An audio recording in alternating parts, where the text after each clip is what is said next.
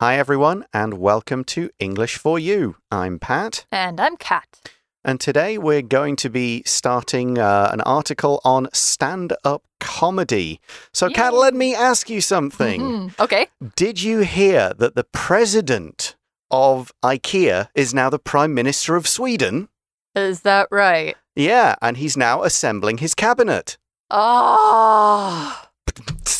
Okay. So this is so this is one of those one-liner jokes that uh, maybe you'd hear from a stand-up show that's uh, you know, not too great. I, I quite liked it. But that, yes, that, uh, that was my attempt at humor to bring us into this article. What, what kind of uh, funny films and TV programs do you enjoy? Okay, well, I am a big Monty Python fan, so I Mhm. really like the absurd humor in that.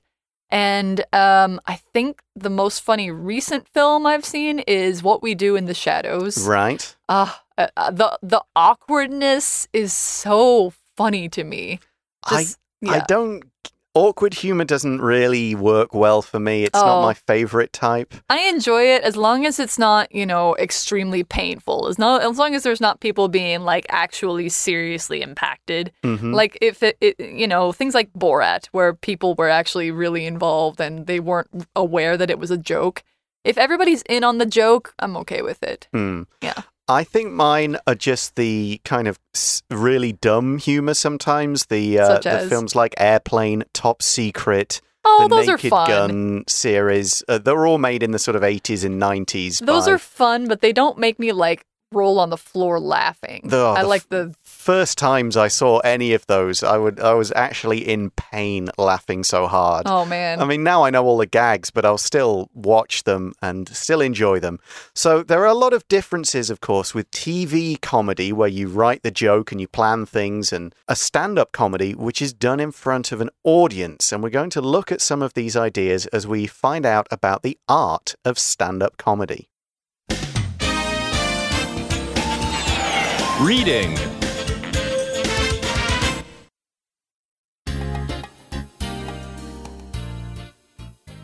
The art of stand up comedy. Someone is standing alone on a stage in front of an audience. They tell story after story in a funny way. There is no music, there are no props, just a comedian with a microphone. This is typical stand up comedy. Stand up can be enjoyed at both large and small places where famous and not so famous comedians alike perform their routines. Stand up first developed in the US from 19th century comic speakers such as Mark Twain. However, entertainer Bob Hope probably did more than most to make stand up a popular form of comedy. Hope had to regularly tour the US during the late 1930s. So he decided to make fresh material by basing his jokes on the day's news or local gossip. However, it wasn't until the 1960s that stand up started to gain its adult quality. Comedians such as Lenny Bruce and George Carlin began to push the limits of what were considered to be acceptable topics. This meant that more adult jokes started to appear, and modern stand up comedy was born. So we begin the article with a, a situation, a scenario for people to imagine. Someone is standing alone on a stage in front of an audience. hmm Uh, and this is an important part of stand up because it's where it takes place. And a stage here means a raised area for performances. So bands could play on a stage, actors will go on stage to do their plays. In movies, they have sound stages and other special areas where performances are done. Uh, It's somewhere that's usually higher, so the audience who are there can look up and see it rather than not being able to see because other people are in the way. Uh, or they could be all hi- kind of on seats that go up and the stage is down below in the middle. As long as Mhm. they can see, that's fine and that's the stage area. Here's an example sentence for stage. Our stage is small, so we can't do plays that have lots of characters all together. Okay, so somebody's standing alone on the stage in front of an audience. Could be a disaster, but hopefully not. They tell story after story in a funny way. Hmm.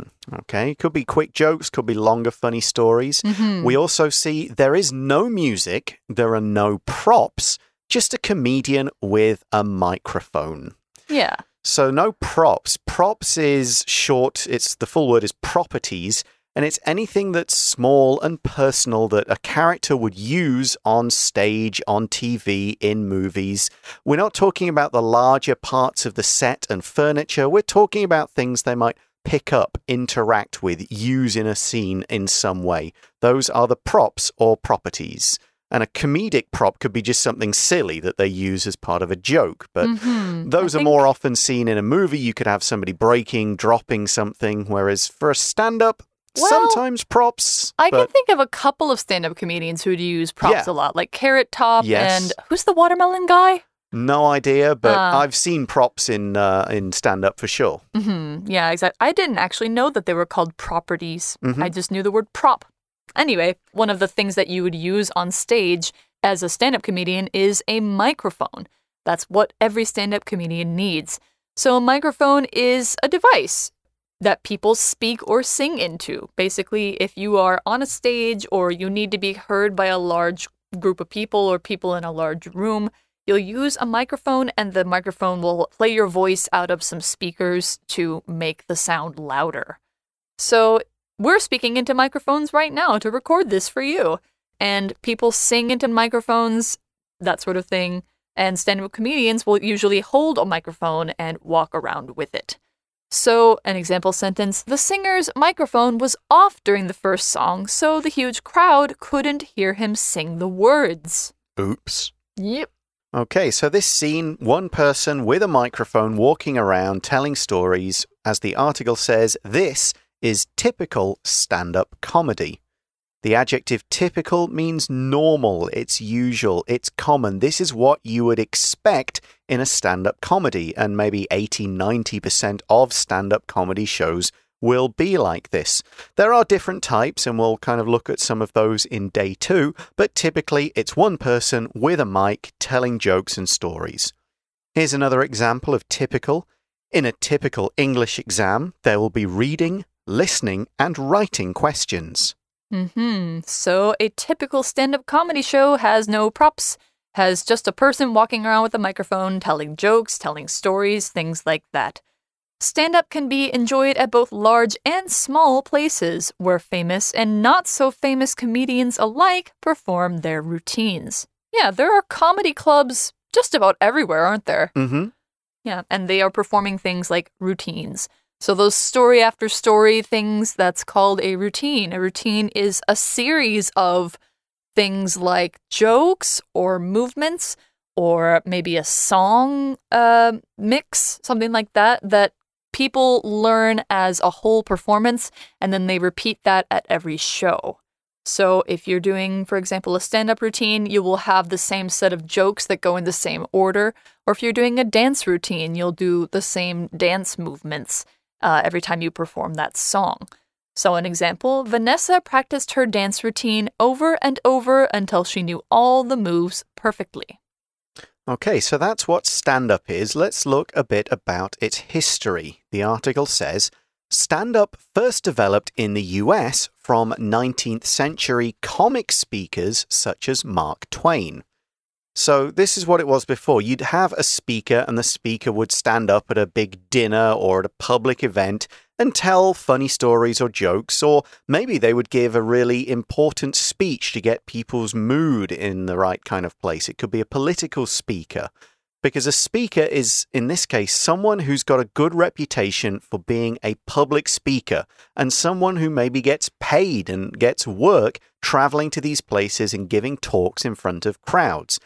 For a political speaker, it would be giving a political speech. A comic speaker is an entertainer, someone who comes and just tells funny stories and jokes to entertain a crowd and keep them happy.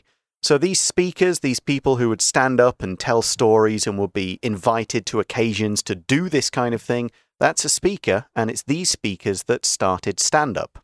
That's right. So, 19th century comic speakers, and then we say, such as Mark Twain. So, Mark Twain is a comic speaker, and you can tell by the phrase such as that he is an example of what was just mentioned. So, such as is a phrase that we use after uh, talking about something to give an example of the thing we just talked about. Mm -hmm. So that was how things got started. People would give comic speeches. But things started to change, and we're going to see who was responsible for that. The article says, however, entertainer Bob Hope probably did more than most to make stand up a popular form of comedy. So, Bob Hope was an entertainer, and an entertainer is a performer whose job is to make others laugh and feel good. They will do songs, usually funny short ones. They'll tell funny stories, they'll do quick jokes, they'll say things that generally get people feeling good in a happy mood, that kind of thing. Maybe there'll be an entertainer like a children's entertainer who makes balloon animals, does silly dances, just does fun things to get the children happy. Bob Hope was more for grown ups. Yeah, exactly. Um, didn't he perform for soldiers a lot? Yes, yeah. I think he he uh, and that explains the time period because the article says Hope had to regularly tour the U.S. during the late 1930s.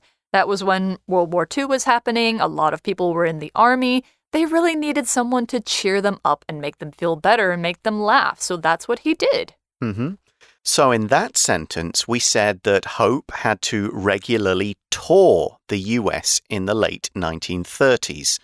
Here we're using the word tour as a verb, and it means to go to somewhere on a tour. Uh, there's tour as a noun.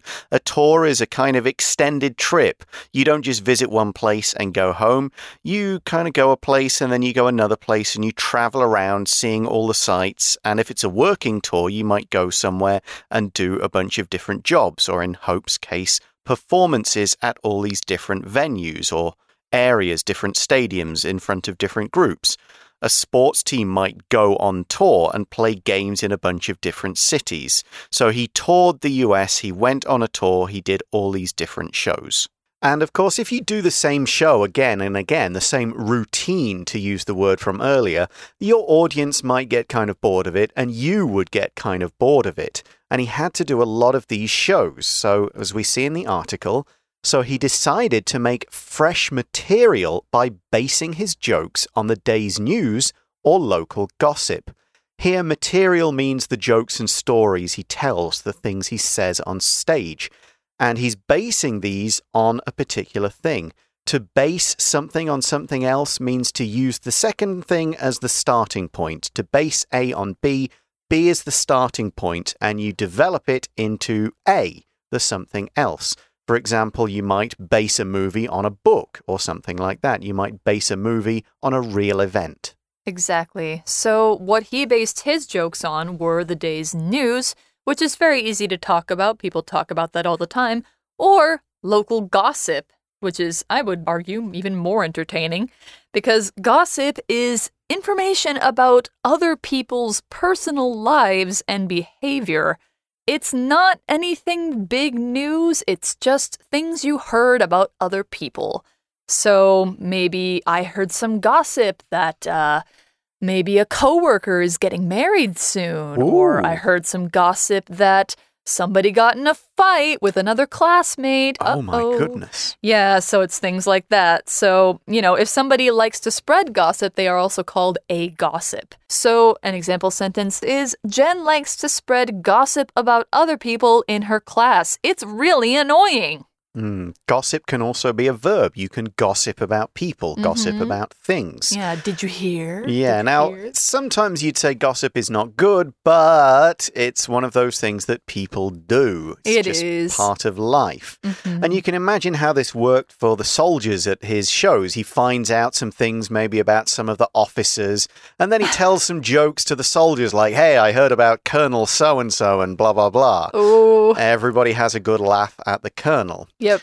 So this was how it went, and it was fairly fun, fairly light-hearted, just simple kind of jokes at this point. But stand up was soon going to go through a bit of a change, the article says.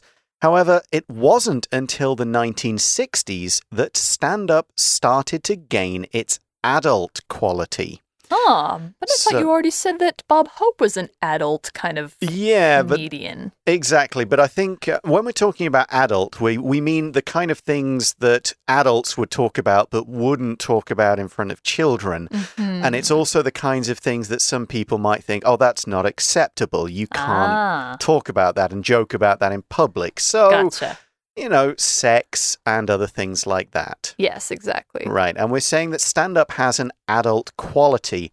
Here, we're using the word quality to mean a kind of distinct characteristic about something that's easy to recognize and often associated with it. It's a key component about or of what that thing is. For example, the pictures in this children's book give it a charming quality and help it stand out. So people know this book is charming. The illustrations make it so, so it has a charming quality. Now, in that sentence, we've got a grammar point. It, it is or it was not until something that, and then there's another subject verb clause. And what we're saying that until the first thing happened, the bit after the not until, the second thing didn't happen. We're showing that uh, a particular event needed something else to trigger it. It needed something to happen before it could happen. For example, you might say, It was not until I looked at my watch that I realized how late it was. So that you didn't know, you had no idea, and then you looked at your watch, and then you realized it was late. Mhm. So these days, stand up has an adult quality. You think of stand up, you probably think of some dirty Racy jokes, jokes, yeah. some yellow jokes, as you guys might say. Exactly. So the article mentions a couple examples of that. Comedians such as Lenny Bruce and George Carlin began to push the limits of what were considered to be acceptable topics. So, in this sentence, we have the phrase push the limits of something. To push the limits of something means that if the limit, think of the limit as what is allowed. And if you push the limits, you're trying to do a little bit more than what's allowed, so that afterwards you've kind of moved what the limit is. So they're trying to tell jokes that maybe before wouldn't have been accepted, but now they're trying to go, well, we can tell a few that are just crossing the line, and maybe after that, more people will be allowed to tell these jokes. The limits of what is acceptable has been pushed or extended. I remember George Carlin has a very famous routine on curse words. The Mhm. seven words you can't say on TV. And I will not say them because you can't say them. Right, Yeah. yes. There's uh yeah, if you go to a stand-up show, you're going to expect to hear some things that might make you go like, "Whoa, yeah. that is a little bit uh a little Mhm. bit Yeah, not Hmm. going to repeat that to my kids. Yes, exactly. And as we see in the article, this meant that more adult jokes started to appear and modern stand up comedy was born. Of course, if the audience is responding well, if this is what they want to hear, more comics, more comedians are going to start doing it. And so, I mean, these days you have a range. You have some mm-hmm. comedians who will do kind of silly humor, Yeah. you know, different wordplay humor, just tell kind of short jokes, funny stories. Yeah. And then you'll go all the way to people who say things like, Whoa, can he say that? Can she tell that joke? Is that acceptable? Exactly. And there are clean comedians, there are dirty comedians, there's all in between. hmm So, yeah, there's something for everybody. Yeah, and that's how we get modern stand up. Now, we're going to look at a few different types of stand up performers, some different ways you can do this kind of comedy in day two to give you some examples of how it works. But right now, we're going to go to today's For You chat question.